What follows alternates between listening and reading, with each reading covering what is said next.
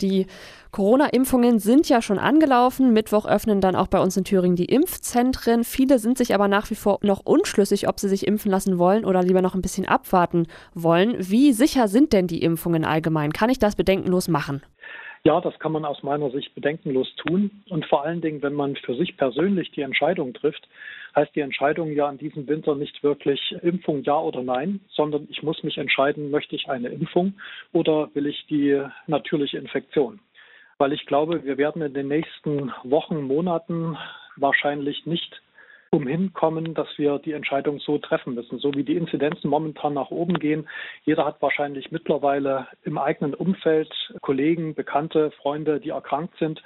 Und da kann man nur versuchen, mit einer Impfung schneller zu sein. Hm, verstehe. Jetzt kann so eine Impfung natürlich auch Nebenwirkungen haben. Welche können denn da auftreten und wie oft treten die auf? Vielleicht, es wird ja immer über die Spätfolgen diskutiert. Und ich glaube, man muss diese Entscheidung wirklich, das ist eine Entscheidung, eine Risikoabwägung, die jeder für sich selbst treffen muss. Und ich muss diese Impfung wirklich vergleichen mit der natürlichen Infektion. Und bei der natürlichen Infektion wissen wir, dass Spätschäden auftreten. Wir wissen auch, dass Spätschäden bei Leuten auftreten können, die eigentlich einen sehr milden Krankheitsverlauf hatten. Und was auch passt, so vom Mechanismus der Erkrankung oder vom Mechanismus der Spätschäden her, ist, dass es eben vor allem oder häufiger Frauen sind, die diese Spätschäden erleiden. Wahrscheinlich ist das so, dass die natürliche Infektion bei Menschen, die ein sehr gutes Immunsystem haben, auch wenn sie leicht erkrankt sind, zur Bildung von Antikörpern führt, die gegen das eigene Gewebe gerichtet sind.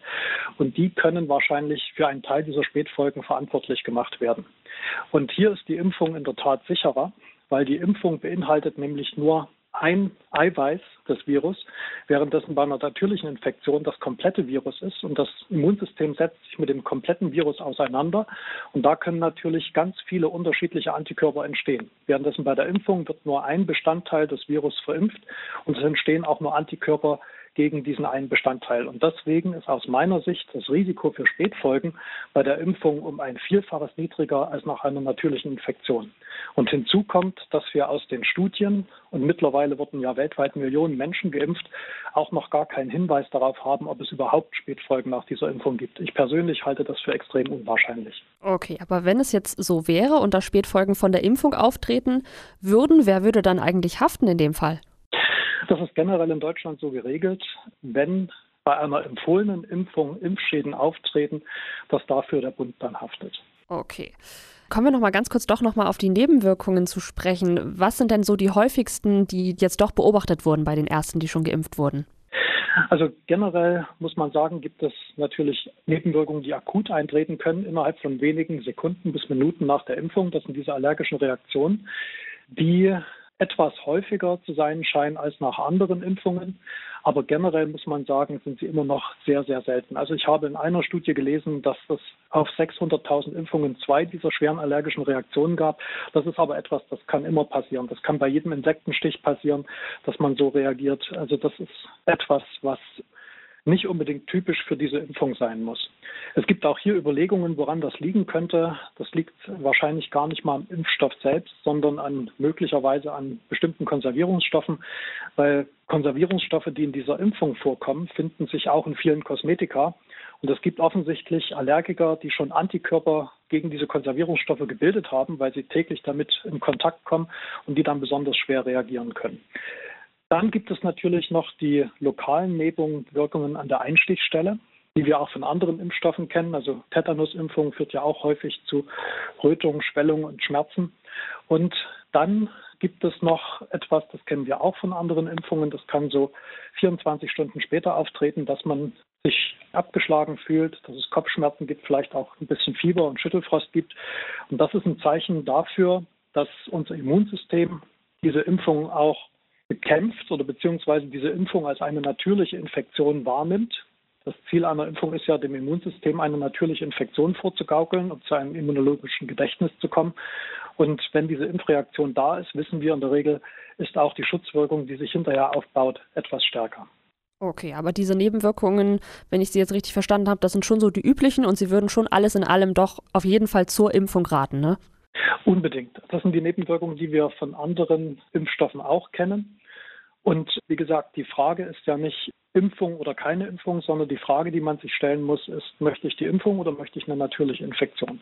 Und ich glaube, unter diesem Aspekt ist die Entscheidung eigentlich ganz klar. Mhm. Raten Sie denn jetzt wirklich ausnahmslos allen Menschen und Personengruppen zur Impfung? Wie sieht es zum Beispiel mit denen aus, die das schon auf natürlichen Wege hatten, das Virus? Müssen die jetzt auch noch geimpft werden oder ist es eigentlich nicht mehr nötig? Vieles wissen wir nicht. Wir wissen nicht, ob nach einer natürlichen Infektion ein dauerhafter Schutz besteht. Es gibt viele Studien, die eigentlich nahelegen, dass gerade wenn man eine leichte Infektion durchgemacht hat, man keinen dauerhaften Schutz hat. Aber generell, weil wir momentan auch Impfstoffknappheit haben, sollen erstmal die geimpft werden, die bislang keine natürliche Infektion durchgemacht haben.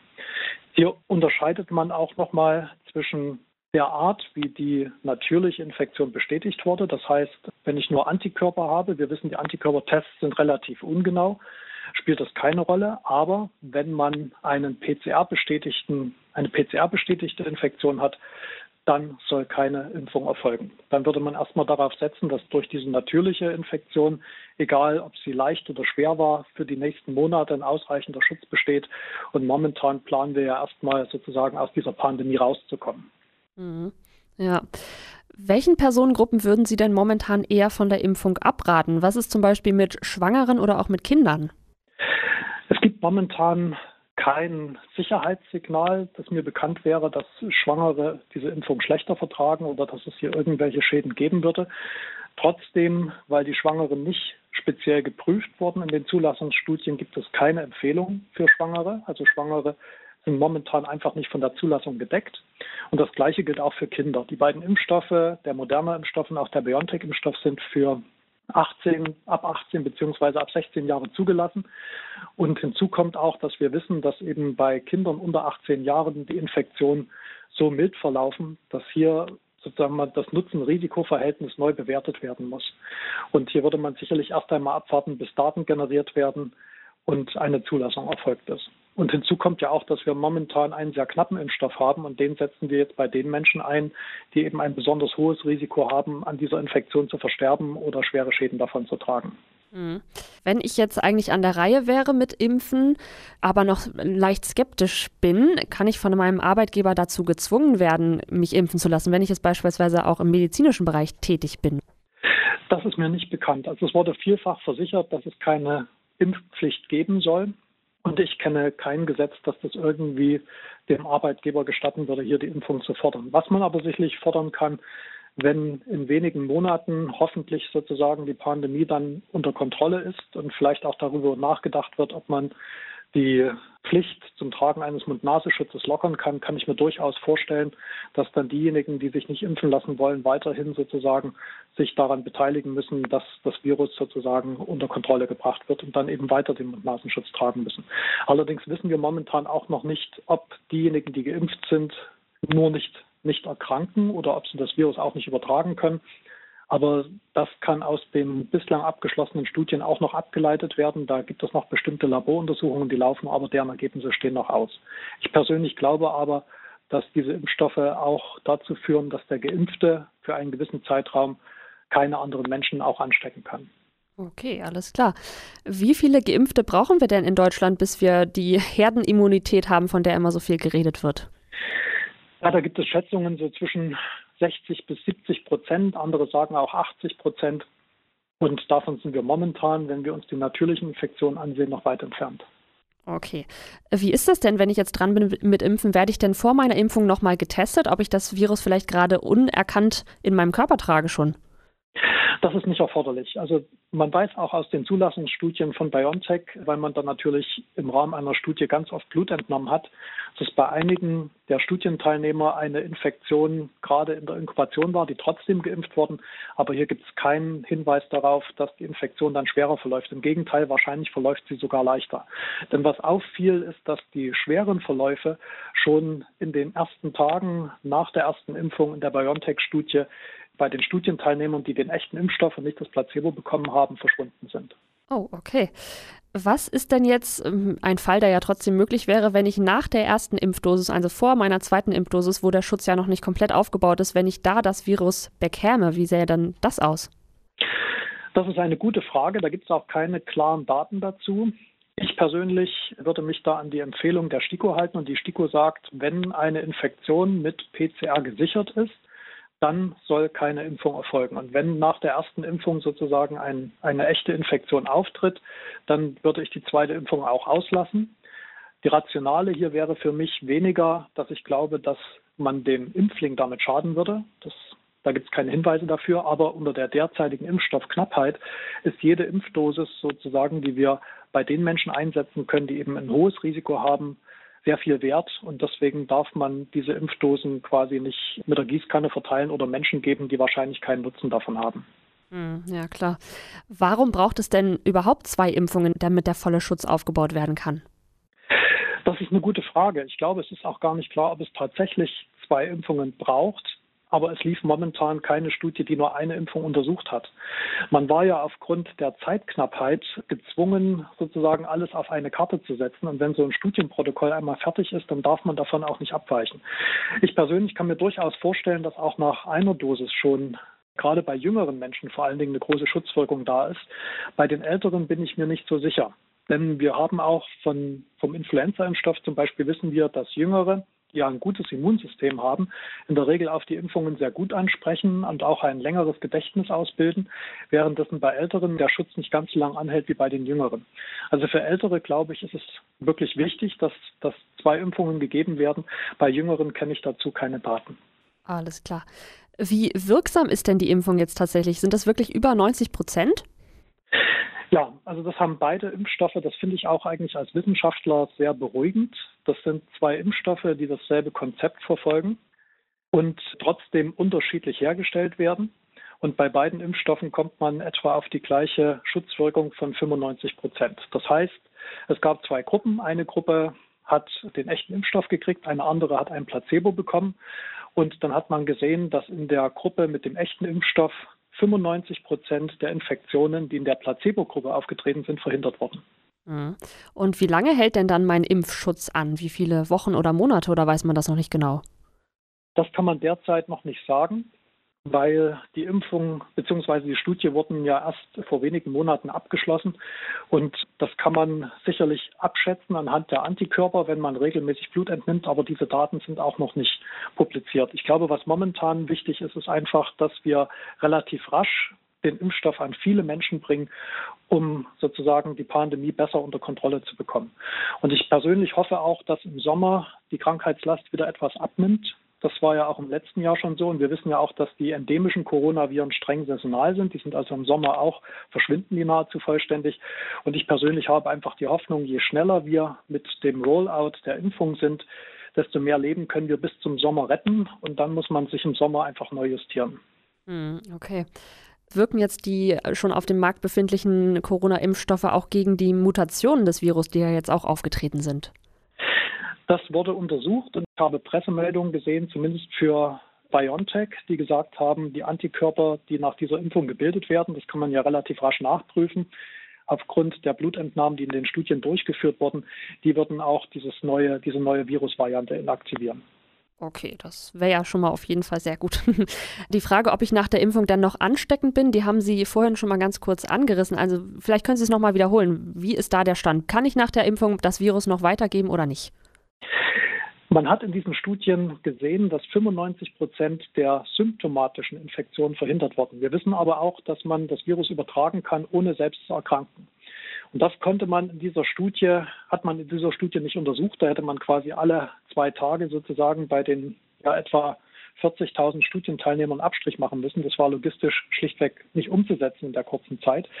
Man kann hier noch im Nachgang Laboruntersuchungen machen, indem man zum Beispiel prüft, ob Antikörper gebildet worden gegen Bestandteile, die eben nur bei dem natürlichen Virus vorkommen, nicht bei der Impfung.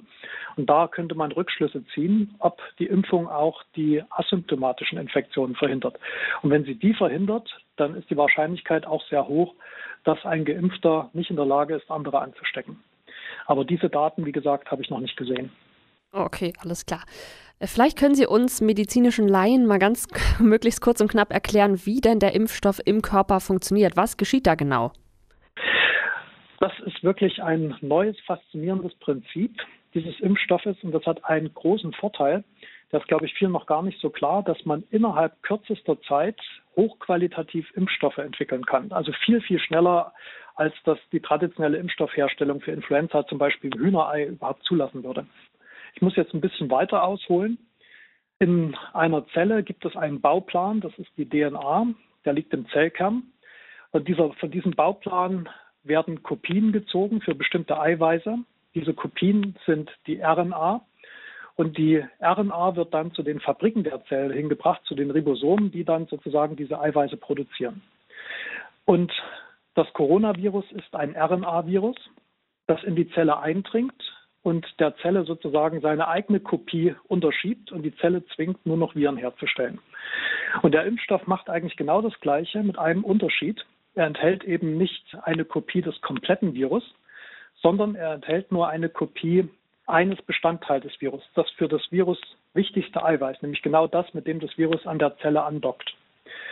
Und die Zellen würden jetzt, nachdem der Mensch geimpft ist, die RNA des Impfstoffs in die Zelle einbringt, verhält sich sozusagen wie ein Virus, aber es wird kein komplettes Virus hergestellt, sondern nur ein Bestandteil, der selber nicht infektiös ist. Aber er wird von den Zellen hergestellt und alle Zellen zeigen alle Eiweiße, die sie herstellen, brav dem Immunsystem. Das Immunsystem patrouilliert quasi permanent durch den Körper und guckt, was die Zellen so treiben. Und wenn sie sieht, dass eine Zelle ein Eiweiß herstellt, das nicht zu unserem menschlichen Eiweißbausatz gehört, dann wird sich das genauer angeguckt und dann wird eine Immunreaktion dagegen aufgebaut. Und genau das passiert bei diesem RNA-Impfstoff. Und das ist halt ein großer Unterschied. Die bisherigen Virusimpfstoffe waren entweder Spaltimpfstoffe, das heißt, man hat Virus hergestellt in Zellkultur, hat das Virus dann inaktiviert und hat diese Split-Vakzine nennt man das dann verimpft. Oder bei Masern, Mumps, Röteln, das ist ein abgeschwächtes Virus, das sich quasi in der Zellkultur noch vermehrt, aber im Körper eigentlich keine richtige Infektion machen kann. Und diese neuen RNA-Stoffe sind irgendwie dazwischen. Die sind kein totes Virus, weil es passiert etwas. Die RNA wird sozusagen abgelesen, in Eiweiß übersetzt. Aber auf der anderen Seite wird eben auch kein komplettes Virus, das sich selber vermehren kann, gebildet. Also ein ganz interessantes Prinzip, das wie gesagt vor allen Dingen den Vorteil hat, dass man innerhalb kürzester Zeit neue Impfstoffe in einer hohen Qualität herstellen kann. Ah, okay. Das heißt, obwohl jetzt RNA ja DNA-Kopien sind, besteht jetzt keine Gefahr, dass irgendwie die DNA dadurch verändert wird, wie es ja manchmal hieß, oder? Nein, diese Gefahr besteht nicht. Ich habe selbst vor vielen Jahren mal in Virologie promoviert und habe mit RNA-Viren gearbeitet. Und ich weiß noch, wie extrem wir aufgepasst haben, dass wir, wenn wir das Virus nachweisen wollten, immer Handschuhe getragen haben. Nicht nur aus Sicherheitsgründen, sondern weil diese Kopien, diese RNA, die wird in der Zelle, nachdem die Fabriken der Zelle das quasi in ein Eiweiß übersetzt haben, sofort abgebaut. Und jede Zelle steckt voller Enzyme, die nichts weiter tun, als RNA abzubauen und RNA zu zerstören. Und deswegen ist auch die Lagerung dieses Impfstoffes so kompliziert, weil die RNA ein sehr fragiles Molekül ist, das eben sehr schnell zerstört wird. Und deswegen sehe ich hier überhaupt keinen Grund, warum das überhaupt ins Genom integriert werden müsste. Da müssten die RNA erstmal in DNA umgeschrieben werden. So etwas wird in den Zellen nicht gemacht. Das geht eigentlich immer in die andere Richtung. Und zum anderen gibt es in der Zelle ganz viele Enzyme, die die RNA auch schnell wieder abbauen. Ah, okay, alles klar.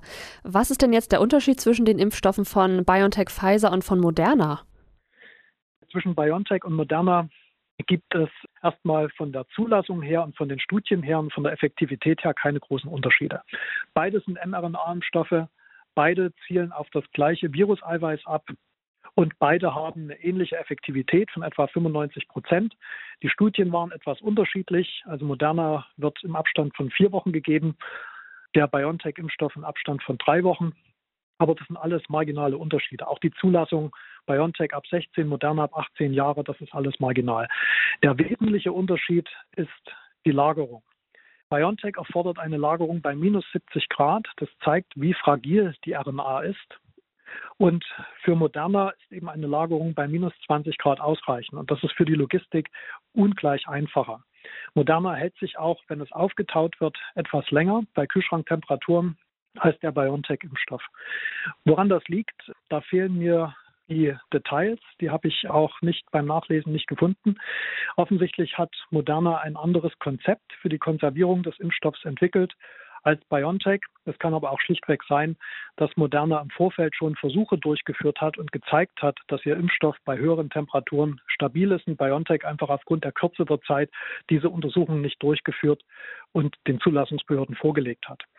Das ist sozusagen auch eine mögliche Erklärung. Aber die Lagerungsbedingungen sind der relevante Unterschied, sonst unterscheiden sich die Impfstoffe nicht. Alles klar. Jetzt, wo Sie schon die Lagerungsbedingungen angesprochen haben, wissen Sie zufällig auch, wie lange sich die Stoffe jeweils ungekühlt halten würden? Also ungekühlt, wenn sie einmal aufgezogen sind, müssen sie innerhalb weniger Stunden verimpft werden. Das hat aber auch krankenhaushygienische Ursachen, weil Dinge, die injiziert werden, dürfen nicht ewig lange liegen. Generell bei Kühlschranktemperaturen hält sich der moderne Impfstoff wohl 30 Tage, der BioNTech-Impfstoff 5 Tage. Okay, verstehe. Wenn sie einmal aufgetaut sind. Mhm. Das heißt, welchen Impfstoff würden Sie eher empfehlen oder sagen Sie wirklich, da gibt es jetzt nicht den großen Unterschied, das ist eigentlich egal? Da gibt es keinen großen Unterschied. Also es wäre wirklich egal. Wichtig ist einfach, dass wir möglichst schnell möglichst viele Menschen impfen und insbesondere diejenigen, die ein hohes Risiko für einen schweren Verlauf haben. Mhm. Aber was ist denn mit den weniger wirksamen Impfstoffen, die ja wahrscheinlich noch kommen werden? Werden die dann trotzdem ausreichend sein und auch sinnvoll für den, ich sag mal, Otto-Normalverbraucher, der die dann abbekommt? Ich denke schon. Also es gibt ja noch den AstraZeneca-Impfstoff, der ein ganz anderes Konzept verfolgt. Das ist kein RNA-Impfstoff, das ist ein vektoraler Impfstoff. Das heißt, man nimmt ein anderes Virus als Träger für Bestandteile des Coronavirus. Und hier ist die Effektivität geringer. Allerdings muss man sagen, die Effektivität eines Impfstoffes ist enorm davon abhängig, wie alt derjenige ist, der damit geimpft wurde. Und wenn wir jetzt die alten Menschen mit den wahrscheinlich wirksameren RNA-Impfstoffen impfen, die einfach zuerst da sind und die wahrscheinlich auch effektiver sind, dann kann man sicherlich dann in wenigen Monaten, wenn auch die anderen Impfstoffe zur Verfügung stehen, die Menschen, die ein niedrigeres Risiko für einen schweren Verlauf haben, mit dem Impfstoff zum Beispiel von AstraZeneca impfen, der ja auch deutlich einfacher zu lagern ist und der wahrscheinlich auch deutlich preiswerter ist. Und ich denke, es macht von der Effektivität her keinen Unterschied, weil die Menschen, die am Schluss geimpft werden, das sind ja die mit, also jüngere Menschen ohne Begleiterkrankung, in der Regel mit einem sehr guten Immunsystem, bei denen fällt die Antwort, die durch den Impfstoff aufgebaut wird, wahrscheinlich genauso gut aus wie beim mRNA-Impfstoff. Der macht nur den Unterschied, bei den Menschen, die wahrscheinlich schlecht von ihrem Immunsystem her auf eine Impfung ansprechen. Okay, da habe ich jetzt schon rausgehört, die Impfreihenfolge, wie sie zurzeit praktiziert wird, die halten Sie schon eigentlich für sinnvoll, oder? Absolut, absolut. Wir müssen unbedingt vor allen Dingen die Altenheime impfen, weil wir sehen, wenn in Altenheimen die ersten Fälle auftreten, dass es kaum möglich ist, den Ausbruch noch abzuwenden. Ein Altenheim ist kein Krankenhaus. Wir haben einen anderen Pflegeschlüssel. Wir haben ältere Menschen, die manchmal aufgrund einer Demenz als Begleiterkrankung auch gar nicht in der Lage sind, sich an strikte Hygieneregimes zu halten. Und es gibt auch keine Hygienefachkräfte in den Altenheimen, die die Pflege dabei unterstützen können, einen solchen Ausbruch in den Griff zu bekommen. Und wir sehen eben, wenn in einem Altenheim ein Ausbruch geschieht, dass bis zur Hälfte der Bewohner daran versterben kann. Das sind publizierte Daten aus England mit einer Sterblichkeit von 48 Prozent aus der ersten Welle. Wir sind etwas besser geworden als Ärzte in der zweiten Welle. Man hat einiges gelernt, aber trotzdem ist die Sterblichkeit im Altenheim noch etwa bei 20 bis 25 Prozent. Und Viele dieser Menschen erkranken auch schwer, wenn sie dann ins Krankenhaus müssen, haben einen, aufgrund ihres Alters auch einen längeren Verlauf und belasten sozusagen die Kapazität des Gesundheitssystems. Und ich glaube, der größte Hebel, den wir momentan haben, ist schnell in die Heime zu gehen, wo schon die ersten Fälle aufgetreten sind und diese Heime so schnell wie möglich durchzuimpfen. Denn die Studien haben gezeigt, dass bereits nach der ersten Dosis des BioNTech-Impfstoffs zum Beispiel, die haben das in dieser Arbeit konkret ausgewiesen, zwölf Tage nach der ersten Dosis gab es eine Effektivität von über 80 Prozent. Und wenn ich sehr schnell bin, kann ich einen solchen Ausbruch sozusagen durch die Impfung in den Griff bekommen. Das ist mhm. etwas, was man jetzt wirklich mit, mit Hochdruck betreiben sollte, mit mobilen Impfteams, wie es eben auch schon angedacht wird, aber vielleicht sogar noch etwas aggressiver mit einer Art Feuerwehr, die eben gezielt in die Heime geht, wo die ersten Fälle aufgetreten sind. Alles klar. Letzte Frage hier auf meinem Zettel. Wie groß ist Ihre Hoffnung, dass jetzt wirklich durchs Impfen alles nun Schritt für Schritt besser wird? Also ich bin prinzipiell Optimist und ich hoffe ja auch schon mal auf den Beginn des Sommers sozusagen. Es geht jetzt vor allen Dingen um die nächsten Wochen. Und das hängt natürlich vom Rollout ab. Das heißt, wie schnell schaffen wir es vor allem die Hochrisikogruppen durchzuimpfen. Und dann muss man etwas Geduld mitbringen, weil eine Impfantwort, die braucht etwa zehn bis zwölf Tage, bis es sich manifestiert. Optimal ist es dann sozusagen sieben bis zehn Tage nach der zweiten Impfung. Aber selbst, ich gucke immer jeden Tag rein, wie sich die Zahlen in Israel entwickeln. Da hat man am Anfang trotz der Impferfolge keinen keine Veränderung bei den Neuinfektionen gesehen. Mittlerweile glaube ich, dass die Spitze überschritten scheint. Man muss, wie gesagt, nach einer Impfung noch mal zwei Wochen warten, bevor man die ersten Effekte dann sieht.